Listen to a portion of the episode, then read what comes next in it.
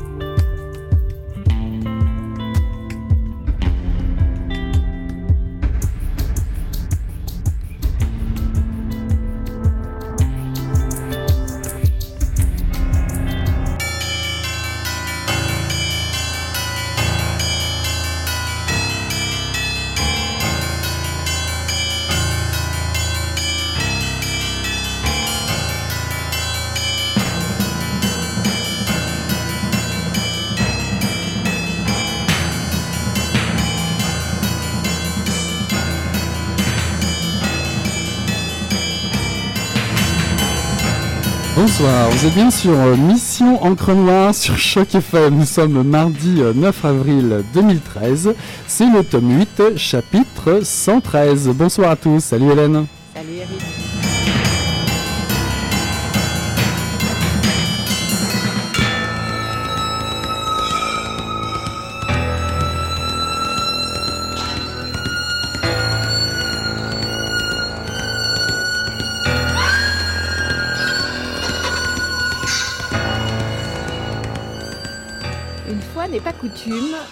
Mission Encre Noire sort un petit peu de sa zone de confort et explore autre chose qu'un livre ce soir. Alors, euh, il sera quand même question de livres. hein. En, tout cas, on explore autre chose qu'un livre vedette. Euh, il sera question de livres, mais aussi d'écriture, euh, etc. En tout cas, on ne va pas se priver de- d'explorer nos curiosités. On sait notamment qu'il se passe et qu'il se fait beaucoup de choses à Montréal. Mais sait-on qu'il y a une caravane de médiation intellectuelle et philosophique pour les autochtones en situation d'itinérance? C'est visiblement un projet bien particulier, donc je répète, c'est une caravane de médiation. Alors, pour en savoir plus, parce que évidemment euh, tout ça a attisé euh, notre curiosité, comme je disais, nous recevons Nadia Duguay, qui est directrice de l'organisme Execo, et elle va nous raconter un peu euh, cette expérience, puis on va avoir une belle discussion avec elle, parce que les livres sont évidemment euh, au cœur de l'action aussi. Alors nous sommes avec, euh, en direct avec Nadia. Bonsoir Nadia. Bonsoir. Bonsoir. Alors, vous êtes euh, avec nous en liaison téléphonique. C'est un peu de nouveauté pour nous. Donc on va habituer nos auditeurs puis euh, vous-même euh, à découvrir cette nouvelle expérience avec nous autres. Alors euh, brièvement, on va rentrer dans le vif du sujet. Euh, Pouvez-vous nous présenter rapidement ce qu'est Execo? Oui, alors euh, Execo est un organisme qui est né en 2006 euh, avec comme objectif de joindre l'éducation et la culture pour l'inclusion sociale des personnes les plus marginalisées, principalement au Québec et un petit peu plus largement. Alors, euh, ça se ça se décline dans une dizaine de projets et programmes à l'heure à l'heure actuelle qui euh, sont assez variés. On a tout un pan d'activités en arts et des sciences intellectuelles, tout un autre pan euh, par le théâtre, euh, où on travaille l'expression personnelle des enfants et des aînés autochtones en communauté, et tout dernièrement à Montréal également euh, par Trickster, et tout un autre vague qui est Idéaction et Idéaction mobile euh, sur lequel on va certainement s'arrêter, qui, qui travaille autour de la santé intellectuelle et culturelle dans les centres carcéraux, euh, dans la rue, euh, dans euh, là où sont les gens, en fait, qui sont euh, en grande difficulté pour la plupart, euh, ou euh, en processus d'inclusion sociale, que ce soit par des programmes en employabilité, en persévérance scolaire ou, ou plus largement en participation citoyenne. Et alors, je reviens à Idée Action Mobile, parce que je crois que c'est comme ça qu'on l'appelle. Qu'est-ce qui vous a donné l'idée de cette caravane de médiation pour les autochtones itinérants? En fait, tout est euh, tout a débuté euh, par euh, Idéaction, qui est comme un peu le, projet porteur. Euh, Idéaction mobile, c'est une déclinaison donc du programme Idéaction qui lui est né en 2006 en même temps que l'organisme et qui propose trois axes d'apprentissage. C'est un programme éducatif où on propose la pensée critique, l'analyse sociale et l'action citoyenne euh, comme étant des vecteurs d'inclusion sociale qu'on offre euh, donc euh, sous format là vraiment c'est plus des ateliers construits sous forme de 60 heures pour la plupart avec des groupes dans des organismes qui eux travaillent le premier recours. D'accord. Et, et on s'est posé la question d'accessibilité donc pour spécifiquement les autochtones en situation d'itinérance et plus largement les jeunes en situation d'itinérance de ce programme-là. Euh, donc, euh, donc en, en, gratouillant, je dirais, de plus en plus euh, cette perspective-là, on en est venu à, la conclusion qu'on pouvait pas faire autrement si on voulait rejoindre les gens, d'aller directement dans la rue et de pas attendre qu'ils viennent à nous dans un autre organisme pour vraiment pouvoir ratifier un peu plus large. Donc, de là est né le projet là, initial avec de dire ben on va parcourir les rues et puis on va se promener donc avec euh, sous notre bras les mêmes objectifs qu'Idéaction, donc euh, pensée critique, analyse sociale et action citoyenne, mais euh, sous un format complètement adapté à la rue. Alors Idéaction mobile, alors dans mobile il y a le mouvement, mais y a-t-il un lieu ou comment ça se passe? En fait, on a une, vraie caravane, une, une euh, qui, euh, qui est blanche, qui est facilement reconnaissable d'ailleurs si vous l'avez vu euh, au centre-ville, qui parcourt la ville quatre soirs semaine, du lundi au jeudi, euh, de 5h30 jusqu'à 9h30, 10h environ, et qui s'arrête sur son passage partout où on voit des gens, des gens dans la rue. Et comme on fonctionne toujours euh, en complémentarité à des services de premier recours, comme je l'ai dit tout à l'heure, ce projet-là est en partenariat avec la Kawasé. La Kawasé, c'est une euh, caravane de rue qui, euh, qui va offrir de la nourriture, des vêtements, mais aussi un service psychologique ou de santé même avec des, des mhm. infirmiers à bord. pour les Autochtones en situation d'itinérance. Et nous, on les suit littéralement. Donc, on a deux caravanes et euh, de la façon dont on propose le projet, on dit, ben écoutez, euh, l'autre caravane s'occupe de la santé physique et mentale. Nous, on s'occupe de la santé intellectuelle et culturelle. Donc, euh, main dans la main, comme ça, on parcourt dans la ville. il, y a combien, il y a combien de personnes dans cette caravane? Et puis, il y a quoi comme outils dedans? Et rappelez-nous, quand est-ce que ça a commencé, le, ce projet-là, concrètement? Quand est-ce que vous avez commencé à sillonner la ville? Oui, le projet a été initié, initié en février dernier. On a débuté donc euh, dans la rue directement au mois de mai.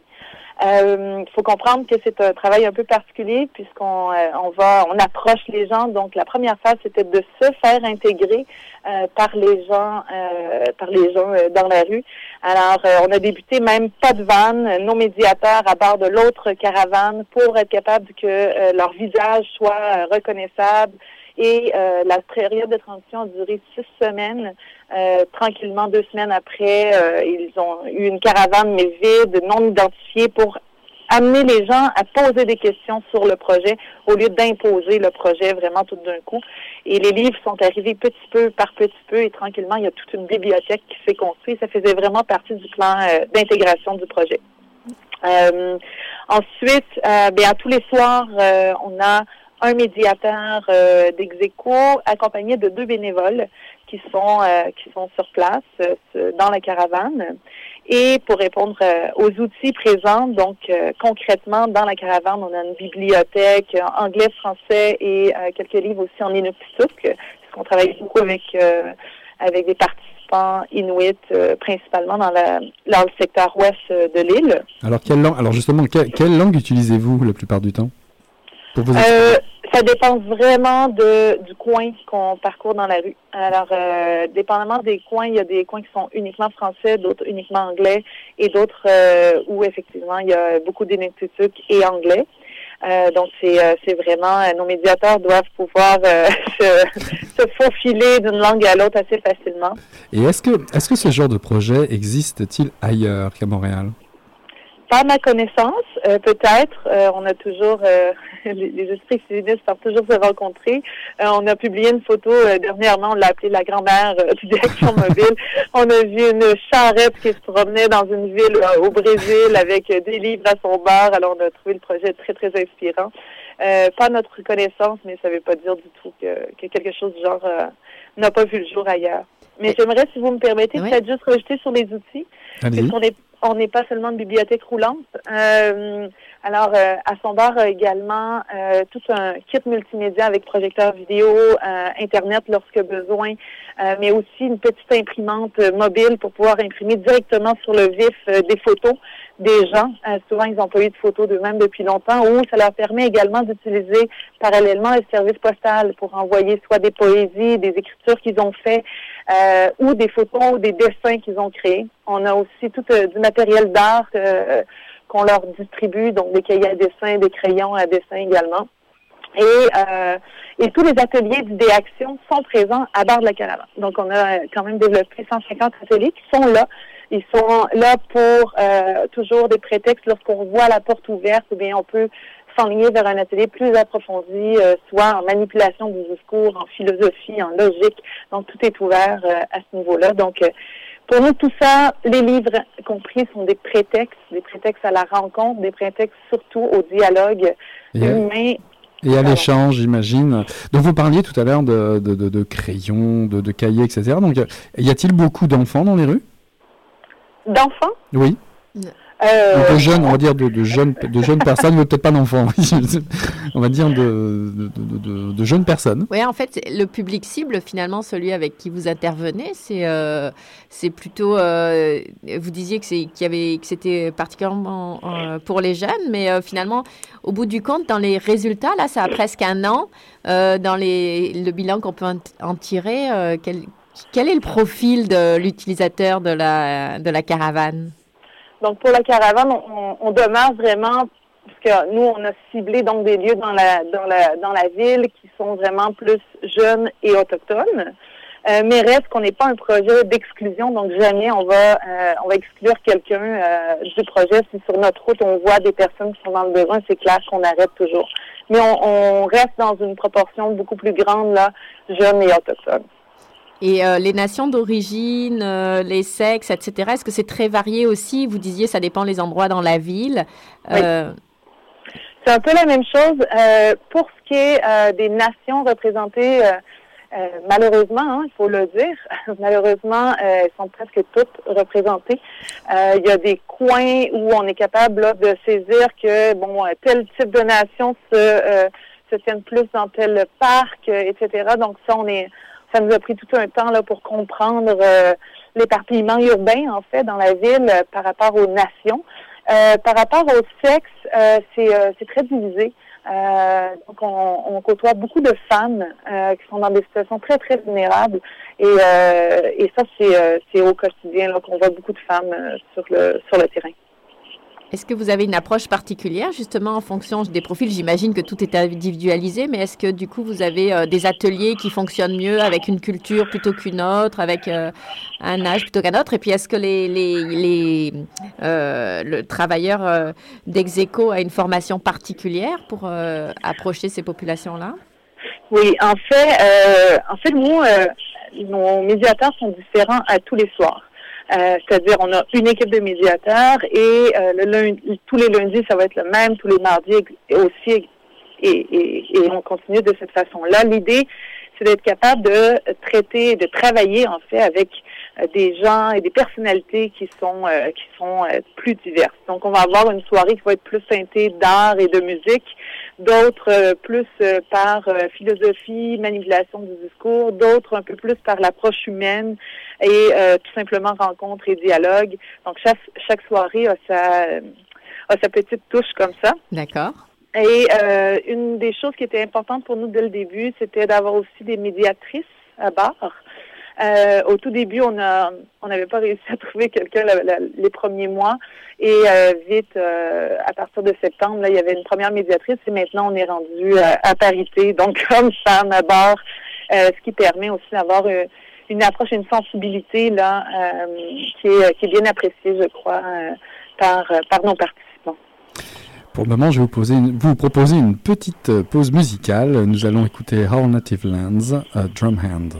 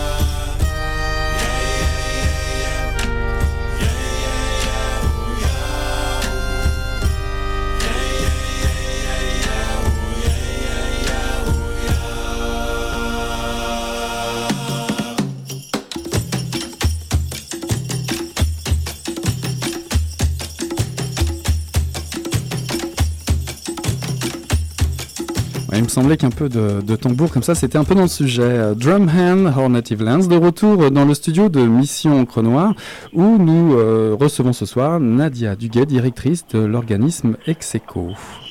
Donc, euh, moi, je voulais savoir, euh, finalement, après ces quelques mois de fonctionnement, on comprend que ça s'est mis en place. Euh, est-ce que vous pouvez nous dire, Nadia, quel bilan vous en tirez, si ça correspondait aux attentes que vous aviez, puis quel bilan peut-être le public en tire de, de, cette caravane de médiation culturelle?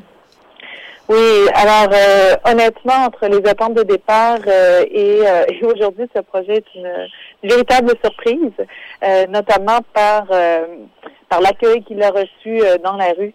Alors, je dirais qu'on a complètement explosé le nombre, entre autres, de livres qu'on pensait même prêter dans la rue. dernièrement, on a sorti les derniers chiffres juste depuis septembre, donc ça comprend pas toute la période avant. Il y a plus de 750 livres qui ont été prêtés dans la rue, donc qui ont été sélectionnés dans la caravane. Et ça, c'est sans compter, je n'ai pas nommé tout à l'heure, on a début, on a ouvert, euh, ouvert aussi plusieurs bibliothèques dans des euh, dans des refuges pour personnes en situation d'itinérance euh, au travers de Montréal.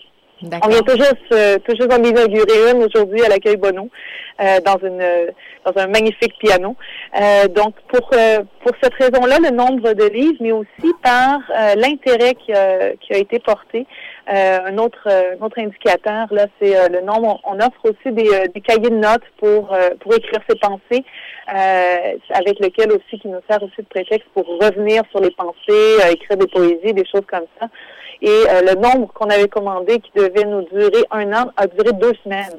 Oh mon Dieu, d'accord. donc, donc tout s'est envolé d'un coup. On était complètement euh, au-delà de, de, ce qu'on avait imaginé. Euh, c'est triste, mais il y a énormément de gens dans la rue à Montréal. Oui, ça, on, le voit un petit peu, mais on voit, j'imagine, que la pointe de l'iceberg. Mais... Mais en fait, on ne voit que ce qu'on veut bien voir. Et euh, le nombre de fois qu'on oublie de voir quelqu'un en marchant dans la rue est assez, euh, c'est d'une tristesse assez, euh, assez folle. Et juste d'être à bord une soirée à bord de la caravane, déjà, moi-même les premiers, les premiers soirs, j'étais comme ah, j'avais comme oublié que c'était quelque chose d'aussi présent dans notre ville. une autre chose qu'on s'est rendu compte, on reçoit aussi des témoignages de passants qui euh, nous voient euh, passer ou qui entendent parler de nous d'une façon ou d'une autre. Mhm. Et, euh, et des, dans ces témoignages-là, on, on, a reçu beaucoup de gens qui nous ont dit on avait oublié que ces personnes-là savaient lire. C'est ça, vous n'êtes pas confronté à l'analphabétisme, je me Oui, tout à fait, tout à fait. Ça fait partie de la réalité terrain. mais reste que reste que les livres s'envolent, que les gens sont intéressés, que les gens ont envie aussi d'entendre parler d'autres choses que de leurs problèmes uniquement. Ils ont envie de, euh, de parcourir le monde aussi en pensée, qui sont curieux intellectuellement parlant. Et c'est notre objectif aussi de porter ce regard-là.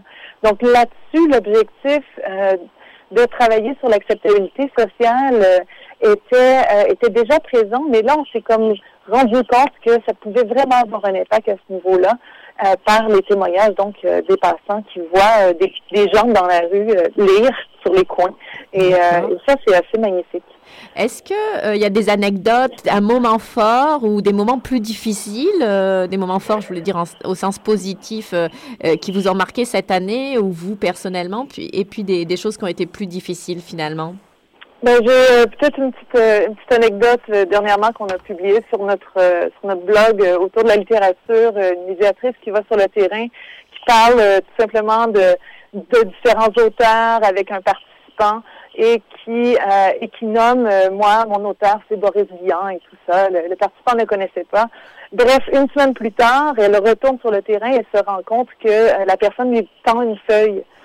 Et il avait été par lui-même à la Bibliothèque nationale tenter de trouver le livre en question, n'a pas trouvé ce livre-là, a trouvé un autre livre de Boris Vian, seulement dans une autre langue, il comprenait pas l'anglais, a recopié le livre par lui-même, à la main, a ramené la copie au refuge pour personnes en situation d'itinérance et a fait traduire tout ça.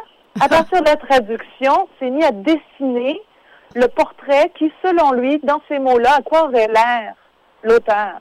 Ah. Alors, on s'est, on s'est ramassé avec un portrait de Boris Vian, avec euh, en dessous des mots qui étaient dans une traduction libre de, euh, de ce qu'il avait écrit.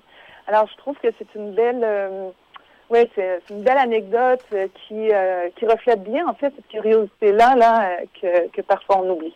Alors, en, général, quels sont les livres avec lesquels vous travaillez? Plutôt des, des romans, plutôt des... Ou qu'on vous demande. Oui, ou qu'on vous demande, des BD Ou, ou qui attirent naturellement, je ne sais pas si... Il y, a, il y a de tout, vraiment, vraiment. Ça aussi, c'est une autre surprise. on note tous les livres qu'on prête et et euh, vous voyez, on vient de publier une photo de ce matin dans la bibliothèque et le premier livre que, que la personne a sorti, c'est La vallée des avalées. Mm, mm, mm. euh, donc, euh, on a autant du roman, on a même des livres, euh, des livres de, de philo. On s'est fait demander une autre petite anecdote sur le coin. On arrive, j'étais présente cette soirée-là. Et la personne dit, oh non, des livres, de toute façon, vous allez encore me présenter des trucs à l'eau de rose. Là, moi, j'en ai assez de la littérature de poubelle. Et, et là, on lui dit, et là, on lui demande, mais qu'est-ce que tu aimerais lire, toi Ouais, ben c'est sûr que vous n'avez pas ça, vous, de la philosophie. vous en aviez, j'espère. Ah ben là, là, on dit, mais qu'est-ce quelle sorte de philosophie?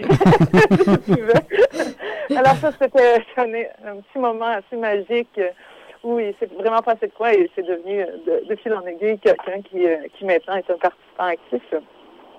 Alors, non, il y a vraiment de tout. là aussi, on pensait plus, oui, la BD, ça sort bien, mais mieux que ça, la bonne BD, sort bien. Et euh, mais euh, mais on a vraiment euh, des on a des, des, romans historiques. Il y a vraiment de tout qui sortent. Est-ce qu'il y a des thèmes que vous sentez extrêmement importants pour eux? Parce que vous parliez de formation de l'esprit critique aussi. On, pouvait penser que c'était peut-être accessoire quand on est itinérant et qu'on a d'autres soucis, on va dire, plus immédiats, comme où, où, dormir, que manger, etc., ou comment être en lien avec les siens. Mais Est-ce qu'il y a des, des thèmes qui, qui, finalement les traversent un peu tout ce public-là ou vraiment c'est très très individualisé, ça dépend des gens, leur formation, leur, leur culture de départ, leur personnalité? honnêtement, c'est personnalisé à chaque personne autant que n'importe quelle personne, euh, autant que n'importe quel autre citoyen. Il n'y a pas de, de, distinction dans les, les choix là. Euh, c'est sûr que quand on parle de manipulation du discours, c'est des sujets qui retiennent beaucoup l'attention. Euh, on est face à des gens qui ont, euh, pas, pour, pas, pour, tout le monde, je ne voudrais pas généraliser, mais euh, qui, euh, pour plusieurs, euh, se sentent bernés par une société qui euh, qui tente de leur inculquer une façon de faire et n'écoute pas en fait la façon dont eux aimeraient vivre et ce n'est pas nécessairement la rue ce qui est un, un leurre mm-hmm. Et, et ça moi j'aime beaucoup dire bien en fait vous, avez peut-être raison mais il y a plein de façons de réagir socialement parlant. Il y a des façons aussi de se de se défendre intellectuellement de tout ça. Et les gens les gens écoutent ils sont curieux ils entendent et euh, voilà. Ils sentent que c'est leur, euh, c'est un besoin qu'ils ont finalement euh, à combler, en tout cas pour se protéger, effectivement, se, se défendre. Moi, moi, je voulais savoir, depuis l'émergence de mouvements comme Idle No More, ou les protestations, la grève, les grèves de la faim, ou la marche de la communauté CRI sur 1500 km jusqu'à la colline parlementaire à Ottawa, y a-t-il un regain d'intérêt pour la situation des sans-abri autochtones, à Montréal par exemple? Mmh, C'est une, une grande question. Euh, que j'aimerais bien répondre avec un bon oui. euh, c'est déjà très, très difficile pour les Autochtones euh, en général de se faire accepter socialement. C'est un travail, un long combat que ça fait longtemps qu'ils tiennent à bout de bras et, euh, et, et j'ose espérer que la situation va changer en cours de route. Euh, de là à travailler sur l'acceptabilité sociale des Autochtones en situation d'itinérance, j'ai l'impression qu'on n'a pas de plus à franchir. Mm-hmm. Alors, euh, non, pour l'instant, je pourrais pas dire que qu'on a vu une, une, un changement à ce niveau-là. Alors, comme on arrive un peu euh, au terme de l'émission, euh, nous, on aimerait savoir euh, les livres. Y a-t-il des points de chute à Montréal pour vous aider, euh, pour faire des donations? Ou alors, euh, peut-être, est-ce que vous avez d'autres besoins, bénévolat, ou ça serait important de savoir, pour ceux que ça intéresse, comment participer? Oui, alors pour l'instant, le plus facile est de venir porter directement au bureau, c'est dans le Myland. Euh, on reçoit beaucoup là, de donations directement au bureau pour euh, ce qui est des livres, euh, encore une fois anglais et français. Okay. Ensuite, on prend le matériel d'art, on prend les cahiers de notes, on prend également tout matériel là qui serait dans ces eaux culturelles des reproductions d'œuvres, des choses comme ça. Où dans, où dans le Myland, excusez-moi Nadia, où, où est-ce que c'est dans le Myland? Euh, c'est au 54-45 de Gaspé, au deuxième étage. D'accord. Et et ensuite, euh, oui, euh, pour être, pour devenir bénévole, ensuite, il faut remplir, euh, il y a un petit formulaire sur notre site euh, Internet. Je l'ai dit tout à l'heure, on prend deux bénévoles par soir seulement à bord du Action Mobile. Et on a aussi besoin des gens pour trier tous ces livres et ces arrivages sont parfois énormes puisqu'on a aussi les bibliothèques dans les refuges. Euh, il faut les trier, il faut les classer, il faut les, faut les choisir également. Et, euh, et ça, ce n'est que pour Idéaction Mobile et on a plein d'autres projets sur lesquels on a toujours des besoins constants. Est-ce qu'il y a un moyen de, de vous contacter, de, de voir, d'avoir un site internet, un site web? Oui, je vous invite à aller voir execo, e e et euh, vous allez euh, trouver toute l'information sur le site. Bon, ben, je pense que nos auditeurs et auditrices auront l'information qu'il faut. Mais en tout cas, Nadia, on était ravis de vous recevoir euh, ce soir euh, à Mission Encre Noire. Euh, on vous souhaite bonne chance pour cette. Euh, non, moi je trouve que c'est un merveilleux projet euh, auquel, euh, dont je n'avais pas forcément entendu beaucoup parler. Et je trouve ça très intéressant de penser à la santé intellectuelle aussi de, de, toutes les populations. Voilà. Et merci Nadia. Alors, euh, merci beaucoup. On, on, souhaite une bonne semaine à nos auditeurs et auditrices. On vous, on vous voit la semaine prochaine dans Mission Encre Noire. Salut Hélène. Salut Eric. Merci à vous.